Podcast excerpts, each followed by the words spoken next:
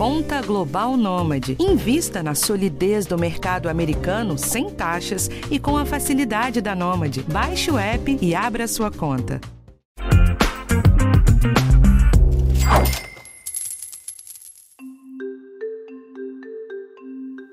Vai chegando o fim do ano, vem Natal, Ano Novo e aparecem aquelas famosas contas dos primeiros meses do ano. Com a inflação lá no alto e a taxa de juros subindo, fica mais difícil de não comprometer a renda. E quando chega o limite, é para algum parente que muita gente acaba recorrendo. Só que empréstimo familiar é uma das coisas que mais azeda as relações pessoais. Mas por quê? Tem como evitar algo assim? Como cobrar uma dívida sem causar uma briga? A gente explica no episódio de hoje. Eu sou Rafael Martins e esse é o podcast de Educação Financeira do G1.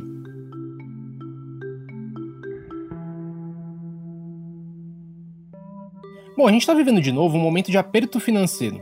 A inflação em dois dígitos, o desemprego também, e os juros caminhando para lá. Tudo isso dificulta não só fechar as contas, como pedir um empréstimo no banco. A CNC, que é a Confederação Nacional do Comércio de Bens, Serviços e Turismo, tem uma pesquisa mensal de endividamento que mostra que, em outubro, uma a cada quatro famílias brasileiras tinha contas em aberto, e uma a cada dez não conseguiria pagar suas dívidas.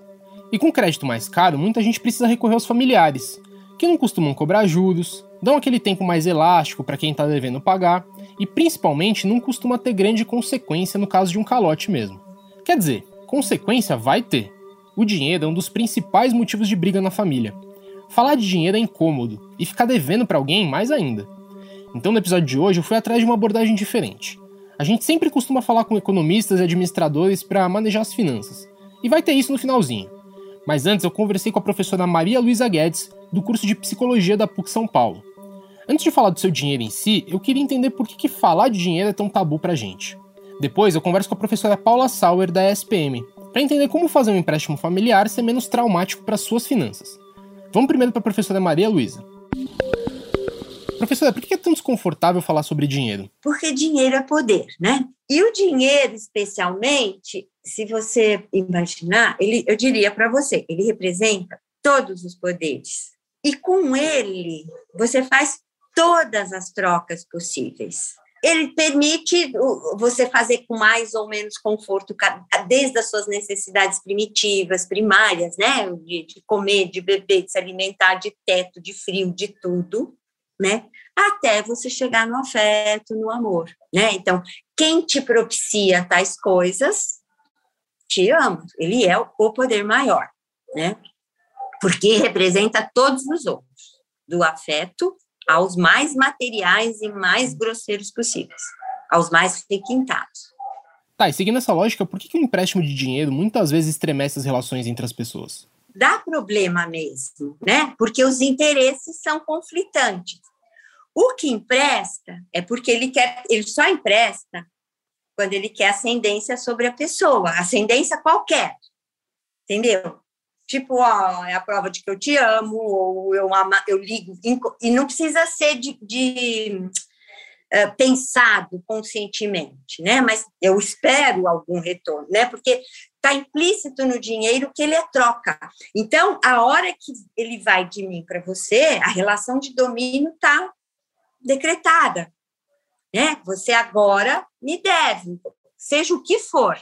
E o que deve, logo, logo vai esquecer que deve e também vai esquecer qualquer reverência, se ele puder, entendeu? Então, quando a troca desequilibra, o dinheiro não vai aparecer. Então, as mágoas aparecem. As mágoas, as raivas e as brigas. E como que a gente faz para diminuir essas tensões? O ideal seria jogo aberto dos dois lados.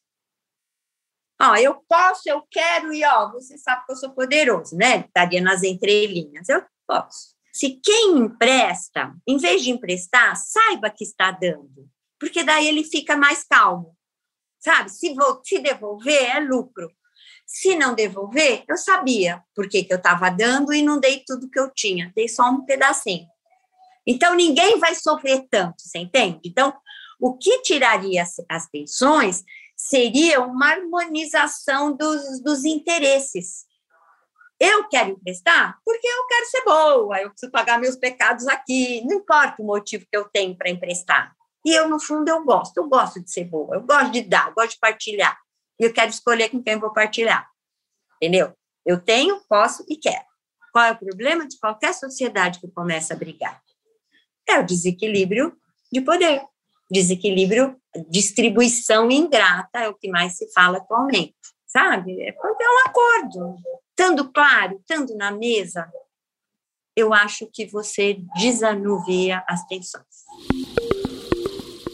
Agora a gente parte para um momento mais tradicional desse podcast, que é pensar em você e nas suas finanças.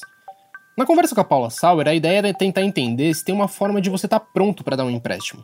Que limites que você pode esticar e como você se previne de frustrações lá na frente. Já te adianto que nem sempre é fácil, mas vamos entender melhor na conversa. Paula, por que, que mesmo quando a gente está apertado de grana é tão difícil se recusar a dar um empréstimo? É engraçado que o constrangimento não fica com quem está pedindo, fica com quem está emprestando. Fica constrangido de dizer que não, fica constrangido de cobrar. Se a pessoa promete, combina pagar numa data é, e acaba furando naquela data, ela se sente muito pouco à vontade para ligar no telefone, cobrar é, não se sente à vontade também em falar assim, tudo bem, vou, vou te emprestar, mas vamos fazer um combinado? É, eu te empresto sim, mas vamos fazer um contratinho, vamos deixar isso arrumadinho, ou vou te emprestar, tudo bem, mas eu quero uma garantia. Então, olha, eu vou te emprestar aqui esse dinheiro, mas vamos deixar aqui assinado num contrato que se você não me pagar, você vai me dar o seu celular de garantia absolutamente as pessoas não têm coragem de ser mais racionais, mais lógicas nessa hora, sabe? Elas acabam agindo muito na emoção, muito na muito do lado do coração, muito menos pela razão, sabe? Mas pedir um contrato numa situação como essa não vai criar um novo drama na relação? Isso de fazer um contrato, primeiro, aquele, aquele que está pedindo emprestado, ele fica assim, né? Ele vai doer, vai incomodar. Você não tá confiando em mim? Dói. Mas por outro lado, o cara pensa assim: ele me fez assinar um contrato. Eu tenho um contrato assinado, então eu não posso bobear. E mais ainda, eu tenho um contrato assinado e eu dei uma garantia. Então tem assim o super parceiro né? Tem aquele que é parceiro, mas espera lá, vamos ver aqui um outro lado. É o mais racional de todos, que é o que a instituição financeira faz. Né? Você se cercar, é, você vai ajudar o sujeito, mas por outro lado, muitas vezes ajudar o outro implica em se prejudicar. Em que situações você realmente precisa se recusar a oferecer ajuda? Se não tem a reserva de emergência, talvez seja a hora até de, falar honestamente. Eu sei que é desconfortável, né? A gente abrir a vida financeira para o outro, mas assim como ele veio pedir dinheiro, eu posso falar, cara, então, a minha reserva financeira que eu tinha aqui durante a pandemia, eu acabei consumindo. Eu não tenho uma reserva de emergência, eu não me sinto confortável em criar uma outra dívida, uma outra despesa no meu nome. Ah, mas eu vou pagar, eu vou te pagar certinho, eu vou te pagar direitinho. Eu acredito. Mas se acontece alguma coisa com você e você não consegue efetuar o pagamento do jeito que você se planejou, eu não tenho da onde tirar. É uma conversa difícil, não é fácil, mas ela é importante que aconteça.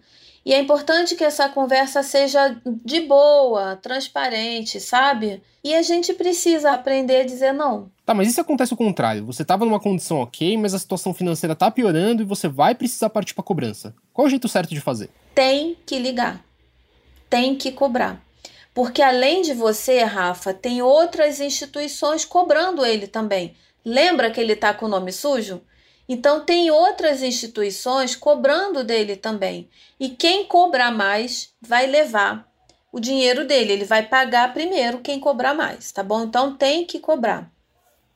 Uma das maneiras que pode fazer para ficar menos dura essa cobrança, para ficar menos. para ficar um pouco mais né, de amigo, mais próximo essa cobrança, é combinar assim: bom, eu tô vendo que você tá com dificuldade de pagar.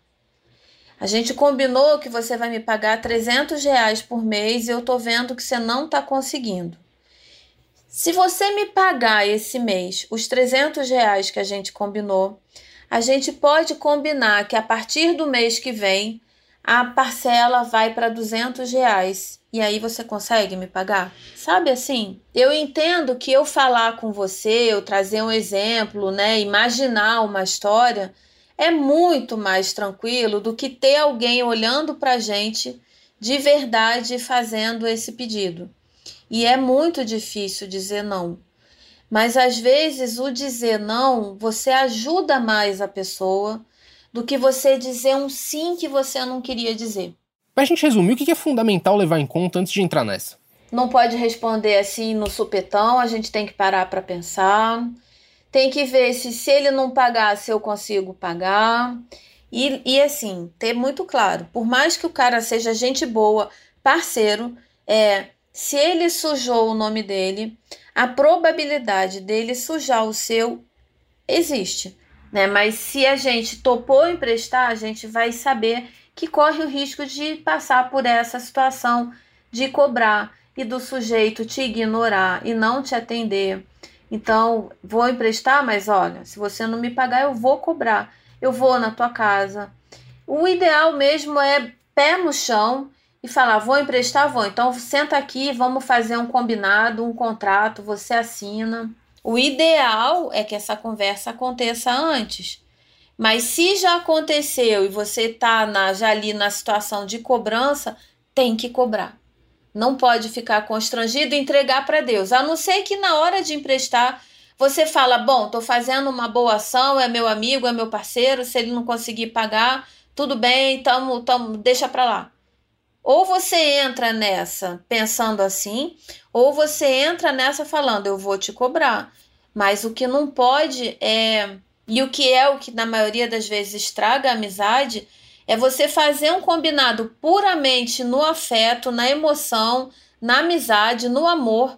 O sujeito não paga e acabou a amizade. Você perdeu a grana e perdeu o amigo. Bom, gente, então esse é o episódio de hoje. Eu tô tirando uns dias de férias, mas o podcast não para. Então na semana que vem tem um tema diferente por aqui, e quem acompanha vocês é a Fernanda Martinez. O podcast Educação Financeira está disponível no G1, no Globoplay ou na sua plataforma de áudio preferida. Então não deixa de seguir o podcast no Spotify ou na Amazon, de assinar o Apple Podcasts, de se inscrever no Google Podcasts ou no Castbox, ou então de favoritar a gente na Deezer. Assim você recebe uma notificação sempre que um novo episódio estiver disponível. Eu sou Rafael Martins e eu assino o roteiro desse episódio. A edição é do Thiago Kazudowski e do Giovanni Reginato. Um abraço para você e até a próxima!